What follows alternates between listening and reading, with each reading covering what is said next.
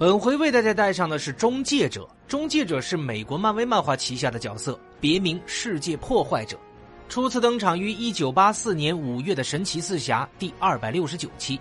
那么，中介者呢是早已灭绝的特米尼克斯种族的产物。在亿万年前，一个被称为特米尼克斯的外星种族，他们为了征服宇宙与全能的天神组发生了冲突，并面临毁灭。因为天神组决定摧毁他们，以拯救宇宙免受到他们的影响。于是就在他们被灭绝之前，创造出了另外一种生命形式，叫做特米尼。这种形式将他们的注意力和焦点转向了对天神组和其他地方的生命进行报复。那么，在特米尼克斯种族文明存在的最后时刻呢？载有新生命体特米尼的飞船在太空中穿越了几个世纪，然后坠毁在一颗不知名的行星上。在那里呢，该生命体微生物通过几个生命周期进行繁殖和进化，直到它们变成了特米尼克斯的创造者所希望的样子，也就是终结者。这是一种金属怪物，对天神组以及所有造物者怀有无法抑制的仇恨。那么，终结者在开始的时候的第一阶段只是一个微生物，当他们找到一个有人居住的星球的时候，微生物会被摄入，然后会控制宿主的思想。导致他们做出暴力和破坏性的行为，并变成自己的机器人版本，由此来进化到第二阶段。这种机器人不单摄取金属，还特别喜欢钛和放射性物质。这些物质呢，可以提供给中介者营养和燃料。在成长为更大的机器人这个阶段三之后呢，当他们的数量足够多的时候，几个阶段三的机器人会合并在一起，形成一个中介者，这就是阶段四了。而且在极少数的情况底下，两个中介者如果相遇了，其中一个获胜就可以吞噬掉另外一个同级别的中介者，最后进阶至阶段五。之后呢，中介者就开始寻找有人居住的行星，并消灭所有的生命体作为使命。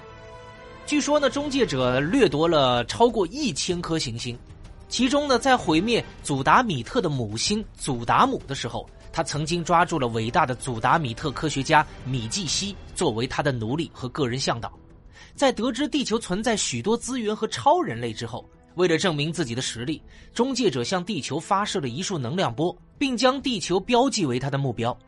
那么，在一百年之后呢？中介者射出的光波射线在美洲大陆北部的裂缝中书写了一条这样的文字信息，上面就写道：“我拥有这个世界，中介者。”最后呢，当他来到地球之后，便成为神奇四侠、女浩克和复仇者联盟存在于各个阶段，并多次威胁地球主要的打击对象。那么，有关于终结者的能力方面，终结者拥有不可估量的力量，它由极其坚韧的有机金属所组成，能够承受巨大的破坏力。它还可以轻松承受从星际空间到行星核心的极端温度和压力，还能修复和再生缺失或者是受伤的身体部位。包括这个四肢啊，以及他的脑组织等等。那么，有关于中介者的简介就为小伙伴们带上了。接下来，我们继续漫威 VS DC。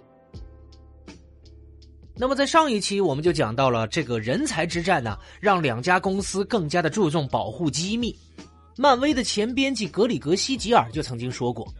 我想要招 DC 画师弗兰克·奎特利为我们画1999年的《永恒复仇者》的第一期封面，但是怎么也找不到他的电话号码。而编辑玛丽·加文斯有 DC 出版公司的通讯录，他在两家公司都任过职。事实上，从 DC 来的人都有一份公司通讯录，漫威可没有这种资源。在管理这一方面，DC 一直更专业，他的员工有通讯录。在漫威这边，通常是某个人指着桌子上说：“呃，这里有一张便签卡，把你的电话写上面吧。”玛丽是唯一一个知道弗兰克·奎特利不是他的真名的人，他的真名叫做文森特·迪汉。我这才得以打电话给他，说服了他给我们画封面。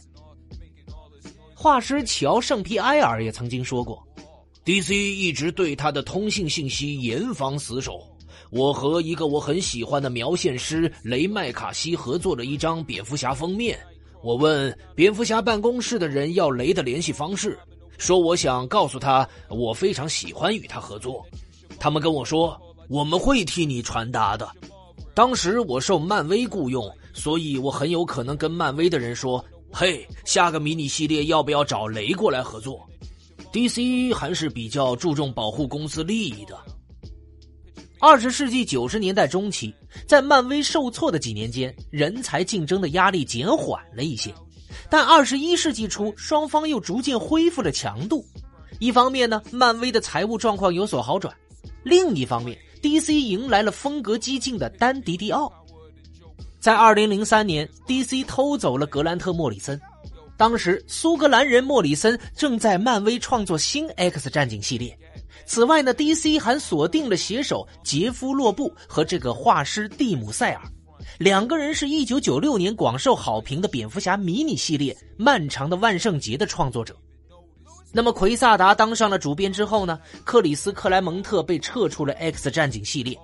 二零零三年，漫威重新将他招至麾下。克莱蒙特就曾经说过。埃克，也就是帕尔马特手下的一个人，发现我在问 DC 要工作，他们肯定觉得怎么能让漫威最优秀的漫画作者去对手那里找工作呢？很快我就拿到了漫威的合同，开始和他谈条件了。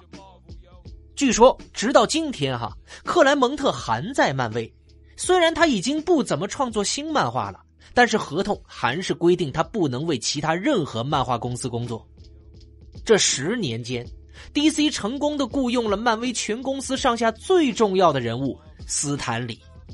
这则新闻公开的时候，读者和漫画业的人士都吃了一惊。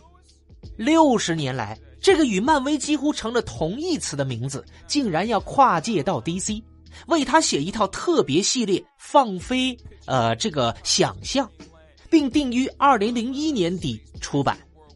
该系列包含了十三册独立故事。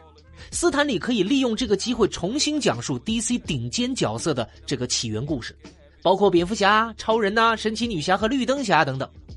这个项目呢是迈克尔·乌斯兰起的头，他以前是 DC 的作者，也是一九八九年蝙蝠侠电影的制片人。一九八九年六月，在电影《蝙蝠侠》的首映式上，斯坦李和蝙蝠侠的创作者之一鲍勃·基恩聊了一场，两个人就各自的成就互相打趣儿。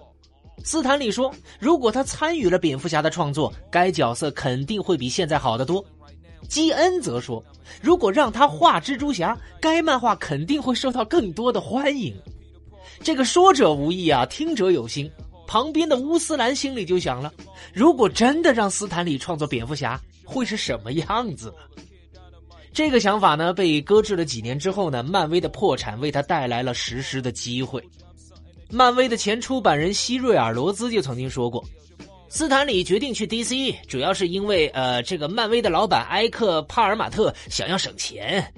我在的时候嘛，公司每年给斯坦李开一百万美元的年薪。此外呢，我有理由相信，佩雷尔曼的人还额外付给他一百万美元。这笔钱不在我们的账上，终止他的合同让帕尔马特省了一笔钱。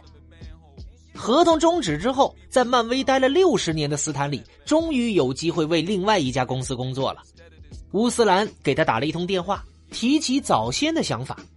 乌斯兰就对斯坦李说：“如果你愿意按照你的想法重新创作一遍这些角色，那就太好了。”斯坦李则回复道：“老天，这个提议太有意思了，但是我能接这个项目的可能性和地狱里的雪球一样大。”乌斯兰联系了 DC，几周之后呢，一份合同起草就完成了，斯坦李就要到 DC 了。漫威宇宙的创作者之一将会到尊敬的竞争对手这一边。为了弥补终止漫威合同为斯坦李造成的损失，DC 同意为他的新刊支付一百万美元。这一次签约对于 DC 来说非同小可，这也登上了不少媒体的头版。但是，当时已经七十八岁的斯坦李到底在项目中出了多少力，我们不得而知啊。绘制《放飞想象之斯坦李的正义联盟》的画师杰里·奥德威问道：“关于该项目，他到底参与了多少？”“呃，这个嘛，我斯坦李编辑麦克卡林和迈克尔·乌斯兰开了个会，以讨论故事。我们开了两个小时的电话会议。”讨论可能的剧情，在临结束的时候，斯坦李就说：“材料够不够用啊？你们不用我写什么吧？”卡林把会议记录拿给了奥德威，由他撰写并绘制了内容，最后由斯坦李填写了画面中的对话。放飞想象系列反响平平，销量平平，在直销市场上每期大概只能售出三四万册。DC 内部也有点失望。DC 的前编辑乔安希尔蒂曾经说过：“坦白说，这就是作秀。斯坦李创作《海王》，这简直是世界上最令人尴尬的事儿。办公室里的人都觉得怪异。起初这个想法很吸引人，但是我不能理解这么做的初衷是什么。如果你问我的话，我会觉得这是高层在跟编辑们说。”嘿，你们的创意不行，我们需要斯坦李。漫威对自家头面人物为竞争对手工作也心怀不满，公司很快就起草了一份新合同，重新召回了斯坦李。除了为公众形象考虑，漫威也急需名誉主编归巢，还有更重要的原因。罗兹就曾经说过。斯坦李原来的合同上说，受雇于漫威期间，公司拥有他所创作角色的版权。也就是说，如果公司合同解除，从法律上讲，斯坦李个人可以收回角色的版权。不过，漫威还是把他请回去了。呃，我记得漫威给他开了五十万美元的年薪，换他百分之十的工作时间。放飞想象系列很快就被所有人抛诸脑后，这成了漫画史上的一个有趣的小注脚。DC 似乎更希望没人记得有这一回事儿，而斯坦李在这个系列中创作的许多角色，都在2015年出版的 DC 大事件多元融汇中被杀人机器人屠杀的所剩无几。考虑到两家公司在21世纪初的关系，这个结果并不出人意料。那么，接下来两家公司又会诞生些什么有趣儿的故事呢？我们下期接着说。我是老莫，大家拜拜喽。